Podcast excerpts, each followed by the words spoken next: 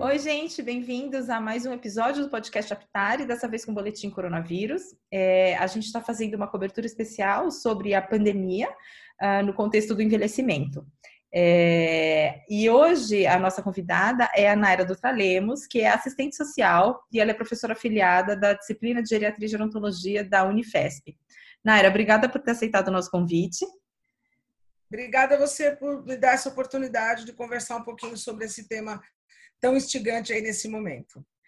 É, hoje a gente vai falar é, de uma situação que todos nós estamos vivendo, e que a gente não sabe exatamente qual a nomenclatura, porque isso, é, o distanciamento social, ele também está sendo é, usado com o termo de isolamento social ou de quarentena. Então, hoje a gente vai tentar esclarecer um pouquinho sobre esses termos, qual seria o termo correto para a gente usar nessa situação, se o que a gente está fazendo é um isolamento social, se eu estou de quarentena, se eu estou fazendo um distanciamento social. E a gente vai discutir também como é que fica o idoso que mora sozinho nessa situação de distanciamento social. Então, Naira, você, quer começar explicando para a gente se esses termos são sinônimos ou se eles não são sinônimos? Como é que a gente deve usar da maneira correta? Tá bom. É, que bom que você me, me pediu para conversar sobre isso, porque tem me incomodado profundamente o uso inadequado desses termos. É, tem horas que o ministro fala distanciamento social, ele tem falado mais distanciamento social do que isolamento social, mas aí entra o ministro da Economia e fala isolamento social. E a mídia fala isolamento social o tempo inteiro. Algumas, alguns jornalistas falam distanciamento, mas de maneira geral, pelo menos dos canais que eu tenho assistido, é, falam em isolamento. Então é importante a gente fazer uma diferenciação, sim, para as pessoas é, aproveitar até esse momento para compreender e não ficar repetidamente falando é, coisas erradas, porque a hora que isso acalmar, esse termo vai estar carimbado aí e as coisas podem, né, daí para frente complicar. Então, vamos começar pelo isolamento social. Isolamento social é um comportamento, é muito discutido na psicologia, no serviço social, especialmente quando a gente fala da população idosa. Então, isolamento social é, ele pode ser voluntário ou involuntário. Voluntário, que é o que mais acontece com essa população, é quando o idoso se afasta do meio. Então, ele se afasta porque ele não tem grandes vínculos com pessoas, então para ele tanto faz ficar em casa ou sair. Ele existe algumas alguns eh, estudiosos que falam que até a questão da audição. Então o idoso não ouve, não se adapta com o aparelho auditivo, então para ele tanto faz ele se isola. Né? É difícil ele falar no telefone, então ele já se isola. É, o idoso que tem medo de sair de casa, tem medo de quedas, tem medo de sair. Então, vários fatores levam esse, até a depressão leva também ao isolamento social. Então, várias coisas podem influenciar nisso, que é o que a gente mais estuda e que, e o que, é, e que é o fator, o que é o comportamento que a gente mais encontra na população idosa. Tá? Às vezes, ele se isola no quarto e a filha não tem nenhum contato, não consegue chegar. Ou o idoso que mora só, muitas vezes entra nesse processo de isolamento social. Isso é uma coisa. Distanciamento social, que eu entendo que é o que todos nós estamos passando, é a gente se afastar temporariamente do convívio social por alguma questão que está nos, nos forçando, vamos dizer, a isso. Né? Eu hoje gostaria de estar no shopping, gostaria de estar fazendo no meu supermercado, gostaria de estar na casa dos meus amigos. Não, mas é alguma coisa no momento, a pandemia, e que todos os especialistas nos orientam, a se afastar do convívio social. Isso é o distanciamento social. Uhum. Então, é o correto. Então, as famílias grandes, tem se discutido muito, como é que se faz é, distanciamento social nas comunidades, nas favelas? É muito mais difícil, porque todos moram num quadrado de dois por três, por exemplo. Então, fica muito mais difícil, mas é distanciamento social. Ficou uhum. claro? Sim, sim. Isso. Isso é uma coisa, são as duas coisas diferentes. Quando a gente fala de isolamento social, que era isso que está me incomodando, todo mundo fala, não, não é isso. É, é um comportamento, são atitudes que levam o indivíduo a se isolar. Claro, eu posso até, estou com muito medo, né? não tenho nada, mas estou morrendo de medo, me isolo. Aí sim, mas generalizar, vamos fazer isolamento social, não. Não sair de casa não significa isolamento social. Não hum. sair de casa e ficar restrito ao seu ambiente significa distanciamento social, é sair do convívio com outras pessoas. Uhum. É, Uma das coisas que tem chamado bastante atenção nessa situação de distanciamento social e que até suscitou inúmeras iniciativas é, voluntárias de organização de condomínios e prédios e tal, é, é o idoso que mora sozinho, né? Sim. Porque como é que o idoso que mora sozinho vai fazer esse distanciamento social sem, sem ficar completamente isolado, né? Como é que ele mantém o contato com outras pessoas, sendo que ele está fazendo esse distanciamento social? Isso é possível? Não é possível? Como é que a gente consegue fazer isso de uma maneira saudável? E além disso que você falou, já vou entrar nisso, mas além disso que você falou, tem outra questão. Como é que chega para ele as coisas que ele precisa? Né? Uhum. Como é que ele acessa? Né? Uhum. Então, a gente tem aí uma camada razoável da população que consegue usar a internet, usar um WhatsApp, mas não podemos dizer que a maioria dos idosos faz isso. Não dá para dizer, estamos falando de Brasil. Eu Sim. acho que até de mundo, porque também não muda muito essa coisa. Então, é, eu, isso é um problema concreto. Né? Será que se eu pegar o telefone e ligar na quitanda, a quitanda traz para mim? Eu tenho esse telefone da quitanda, porque habitualmente eu desço e vou na quitanda. Então, uhum. eu tenho que pedir para o zelador, para o zelador pegar o telefone da quitanda para eu ligar para a quitanda. Né? Então, é, isso é uma coisa que preocupa também. Então, eu penso que em relação aos idosos que moram sós, vou dar meu caso. Né? Eu estou sozinha, moro sozinha, é, suspendi a minha, minha doméstica, ela não está vindo, mas eu conto com uma rede de suporte importante. Então, vamos voltar um pouquinho atrás na tua pergunta. Quando, em relação ao idoso que mora só, eu costumo dizer nas minhas aulas, morar só não é nenhum crime, nenhum pecado. Em algum momento da vida, as pessoas vão morar sós. Seja porque foi opção, seja porque a configuração familiar culminou naquilo. Em algum uhum. momento, alguém vai morar só. Não é nenhum erro, nenhum crime. Porém, a gente precisa ter a garantia de algumas coisas, de alguns, é, alguns componentes, vamos dizer assim, que garanta esse nosso morar só da maneira menos prejudicial ou mais favorável possível. Então, primeiro, ter uma boa rede de suporte social, saber com quem você vai contar. Só isso. Uhum. Em relação à rede de suporte. A rede Segundo, de suporte precisa necessariamente ser família? Não. Não, já, che já chego lá. Tá. Eu já vou explicar então. O que é uma rede de suporte social? São, simplificando a nossa fala, aquelas pessoas ou aqueles serviços com quem a gente pode contar. Neste momento, nós estamos falando mais de pessoas. Então, eu posso contar com o zelador, eu posso contar com a minha vizinha, eu posso contar com a minha sobrinha que mora no prédio ao lado, eu posso contar com o meu sobrinho que não mora aqui, mas eu posso falar: olha, Joãozinho, traz o meu mercado. Eu posso contar com alguém que vai ao banco pagar a minha conta. Essas uhum. são as pessoas com quem a gente pode contar. Então, nesse momento, é importante a gente falar de rede de suporte social informal, que são pessoas. Na maioria das vezes, nem são familiares, são pessoas com quem você convive. Né? Uhum. São Paulo, eu tenho percebido nas últimas, nos últimos tempos que as pessoas, acho que essa questão de morar só, como tem muita gente morando só, naturalmente essas redes foram se fortalecendo. Né? Ou as pessoas, neste momento específico da, da, do coronavírus, têm se manifestado com mais frequência.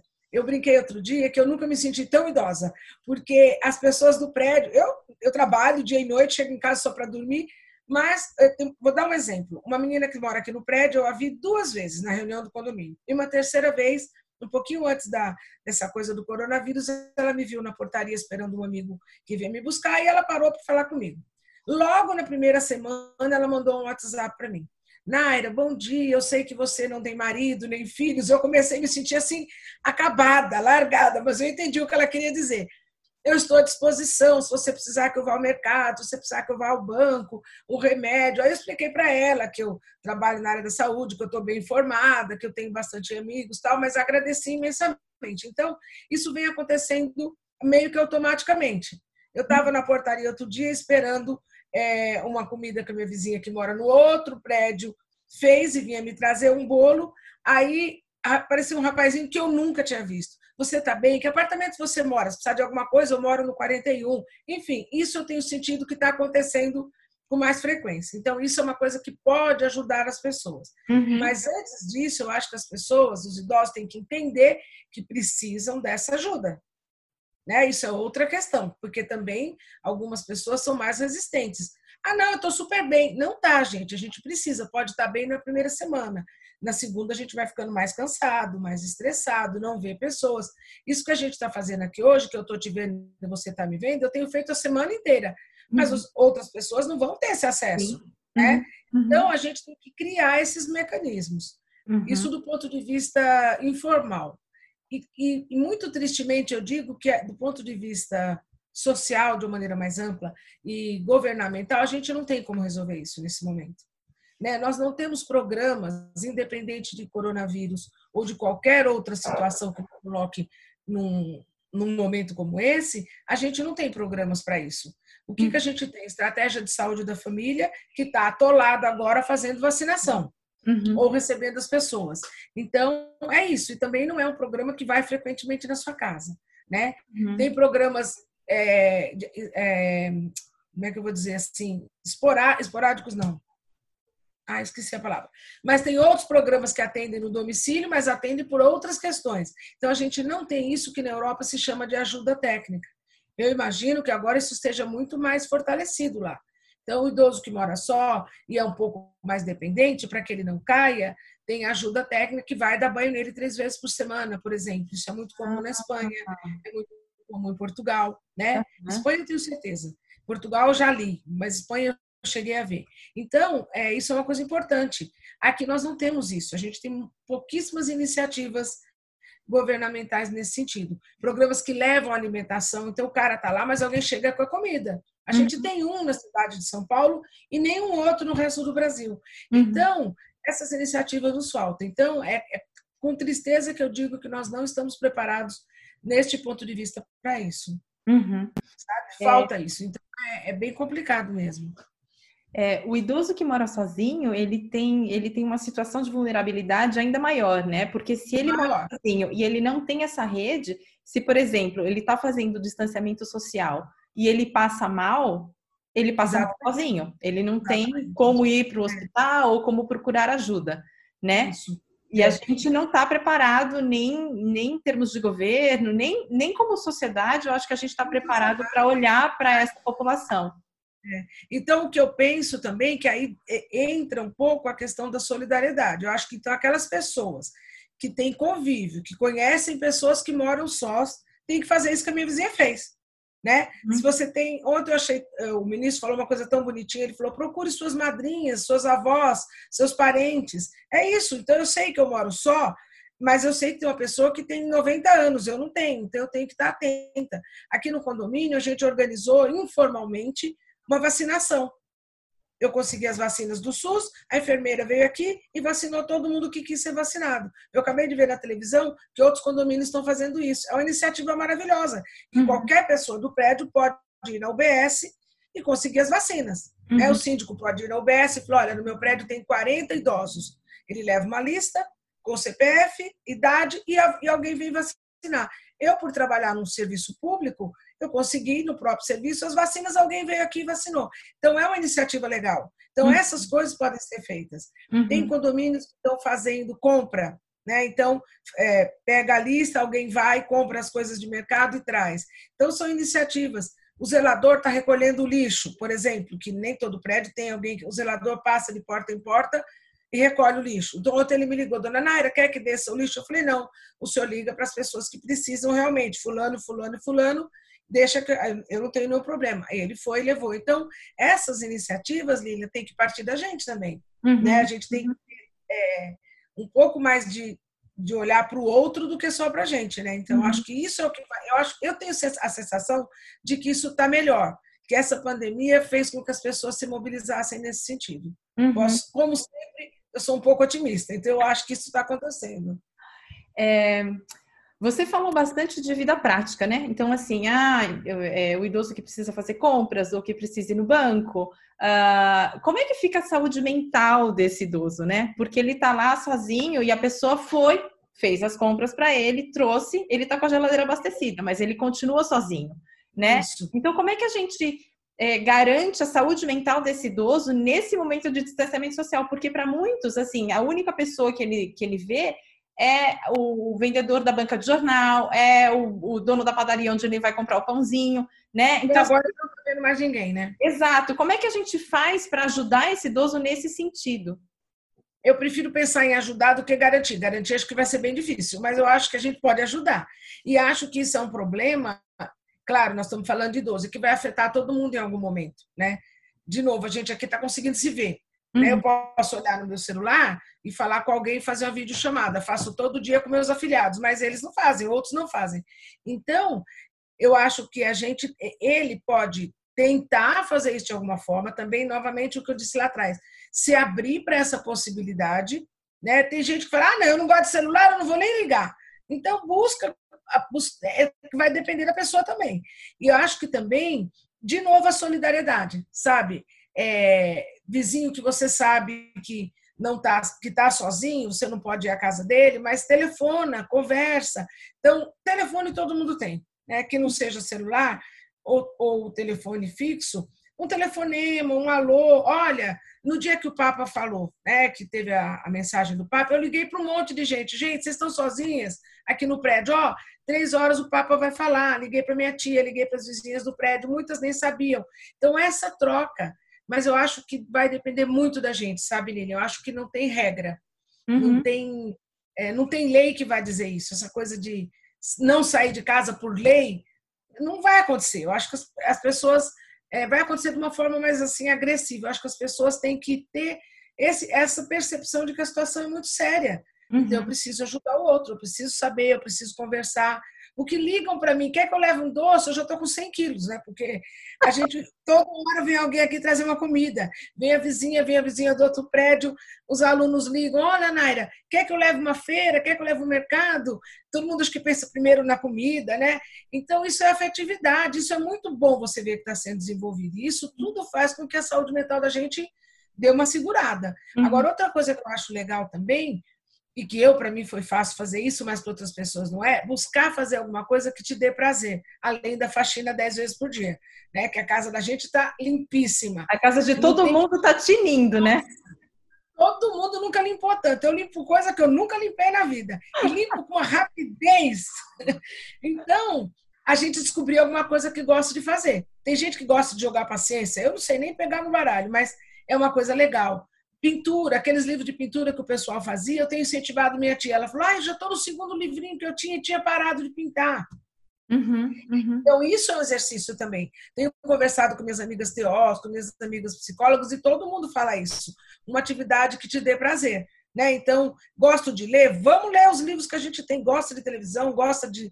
Né? Nós estamos falando da população que tem acesso a isso. Sim, a população mais vulnerável, mais carente, que não tem acesso a isso, fica mais complicado, com certeza. Então, aí eu acho que a televisão, que é outra coisa que todo mundo tem, né? E que vai ajudar. A gente tem que buscar alguma coisa que dê prazer. Tem gente que não cozinhava há anos, está adorando cozinhar.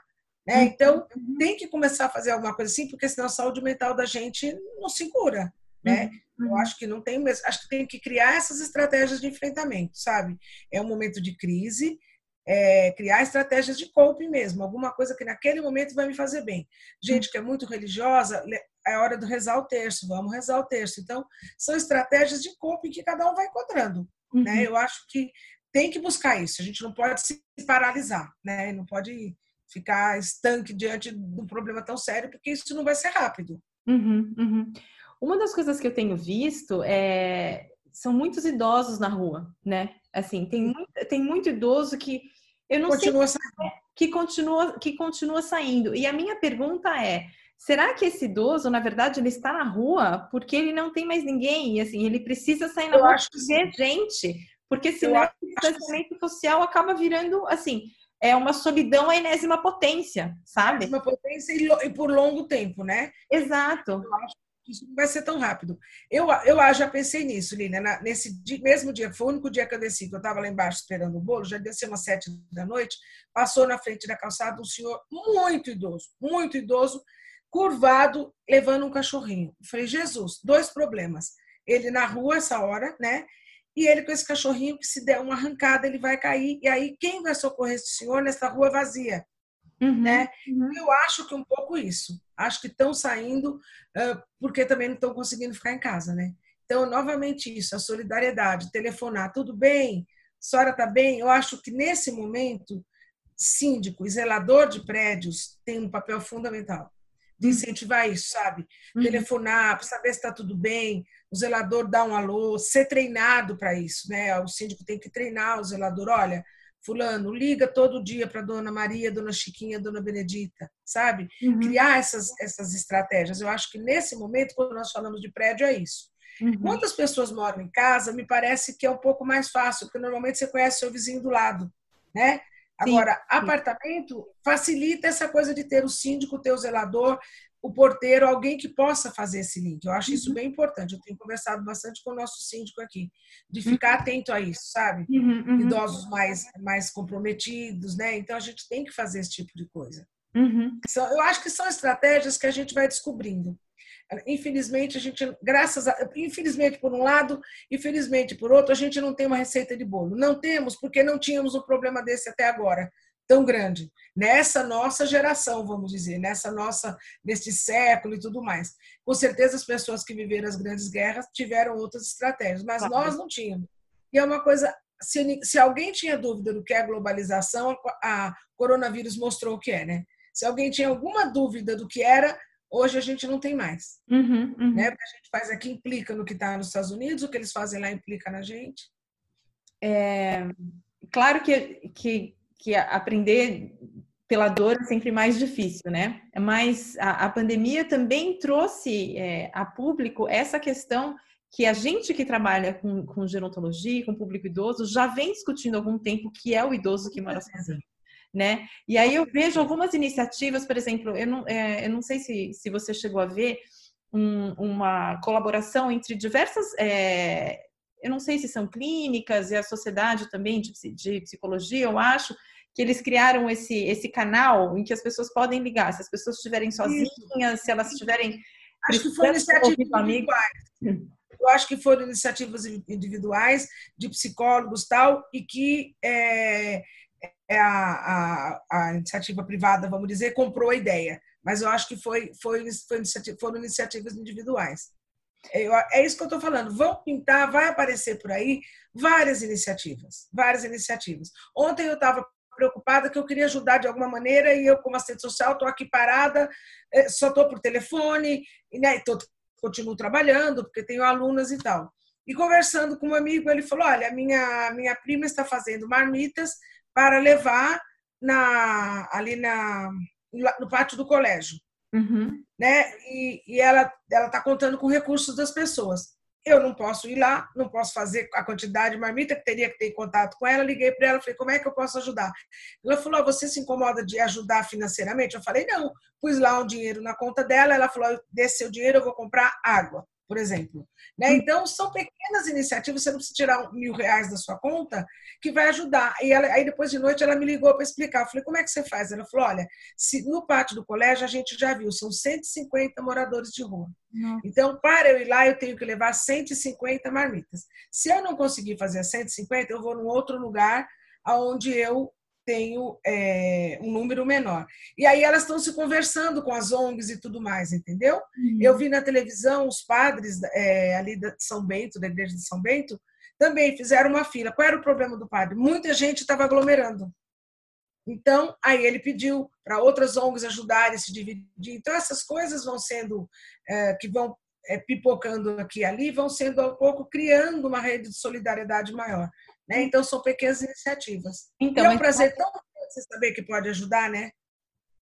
Então, na verdade, o meu ponto era o seguinte: é, é, estão começando a surgir iniciativas olhando para esse público idoso que mora sozinho. Você acha que a partir, a partir, dessa identificação, é, a gente está para um caminho de, de se desenvolver políticas públicas que olhem para essa população de pessoas com mais de 60 anos, que estão vulneráveis que moram sozinhas? Eu espero, eu espero, porque é uma coisa que me incomoda muito. É, idoso que mora só. Eu tenho a sensação que ninguém nunca pensou nisso. Ninguém nunca pensou. Os congressos não falam, os artigos não falam. Se você procurar aí artigos sobre idoso que mora só, é o um mínimo, e de muito pouco tempo para cá. A hum. gente que está na área há muito tempo tem colocado esses temas dos congressos, mas também há pouco tempo. Então, a sensação que eu tenho é que ninguém imaginava que isso era um grande problema, é um grande problema. Uhum. Né? Na Europa, isso já se estabilizou porque menos filhos e tudo mais. A gente está começando a conviver com isso, acho que na última década. Eu, de verdade, espero que isso aconteça, porque isso desvelou um problema ou escancarou, acho que é melhor. Né? Escancarou um problema que está aí. Né? Essa população precisa ser atendida, precisa ser assistida. Uhum. Não é? Uhum. Então, é, hoje, isso, ao terminar isso, eu tenho muita esperança que algum, algum, algum serviço, alguma instituição, algum grupo político, ou nós mesmos da sociedade civil, que estamos envolvidos aí com a geriatria e a gerontologia, possamos implementar alguma política para essa população. Porque não tem, Lília, não tem. O Estatuto do Idoso não fala disso, a Política Nacional do Idoso não fala disso, ninguém fala disso. Né? E, é uma e gente... que só vai aumentar por causa da configuração das famílias. Eu acho que isso veio para escancarar de verdade. De verdade, eu acho. A sua pergunta foi muito legal, porque eu tenho matracado comigo mesma aqui sozinho que isso vai ser, vai ser atômica.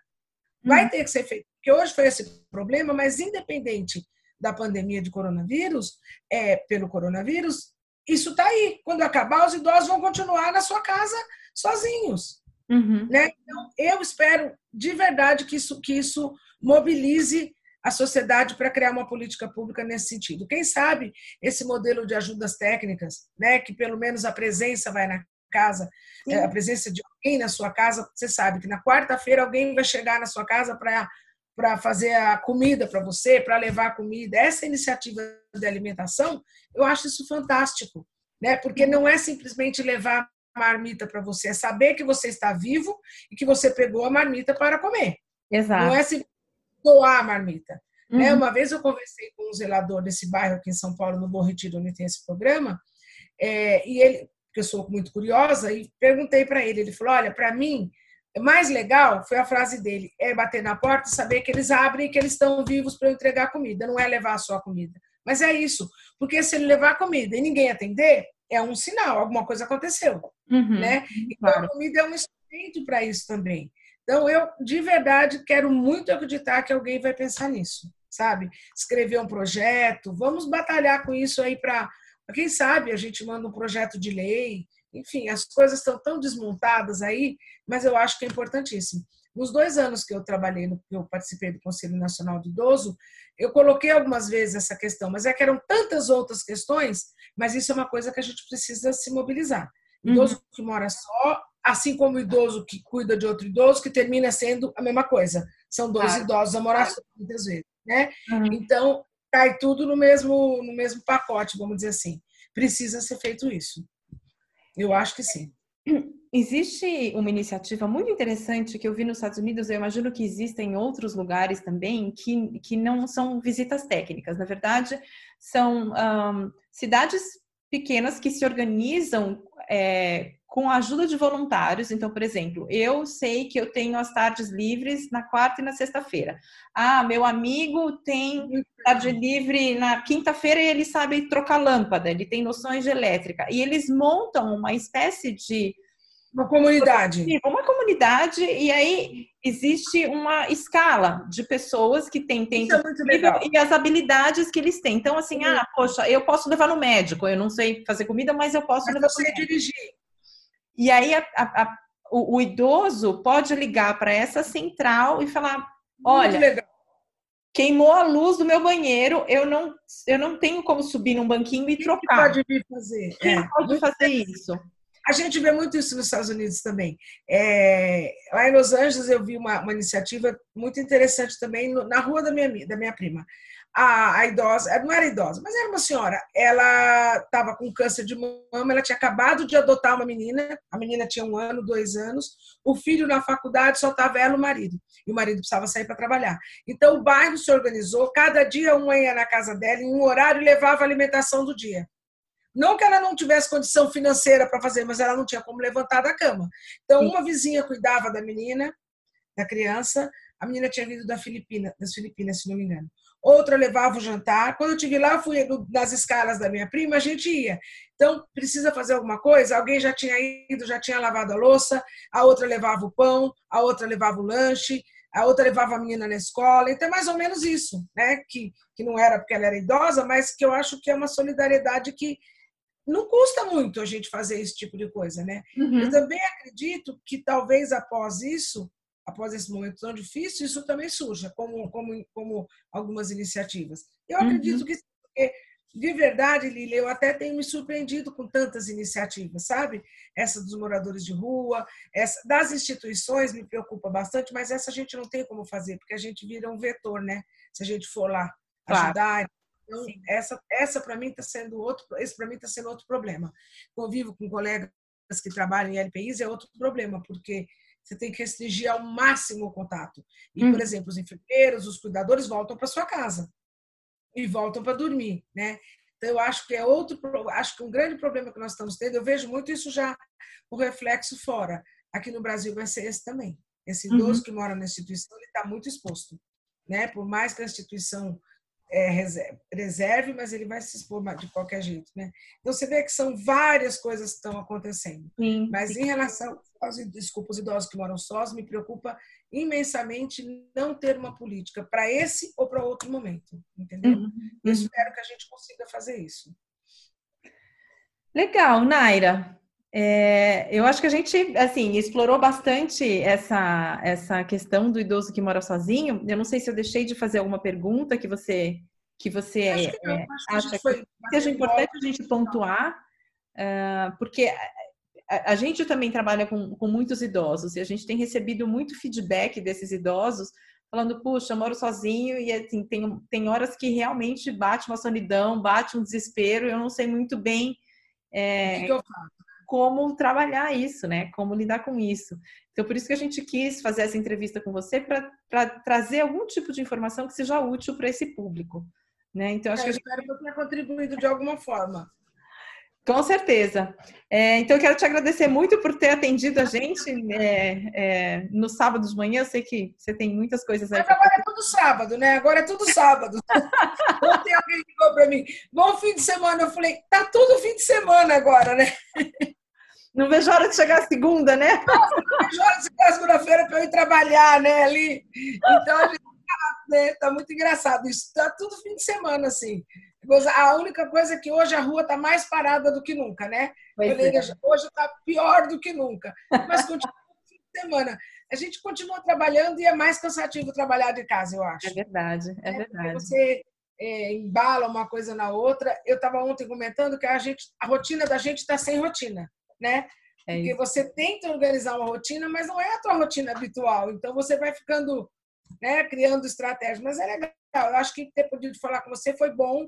Tomara que as pessoas possam ouvir. Eu, me preocupa muito essa denominação. Acho que a gente tem que falar isso direito, porque senão, quando a gente quiser falar do isolamento social, a gente não vai ter voz, porque isolamento social ficou, ficou caracterizado como isso. Essa é a minha preocupação. Acho que eu não sei se eu deixei claro isso, né? uhum, né? Porque uhum. aí quando a gente tiver que falar sobre isso, parece que não é isso, né? Então, achei essa coisa achei legal também a gente poder diferenciar.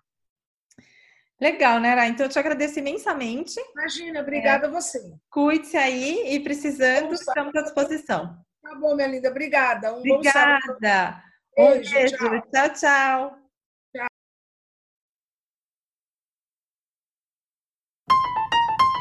tchau.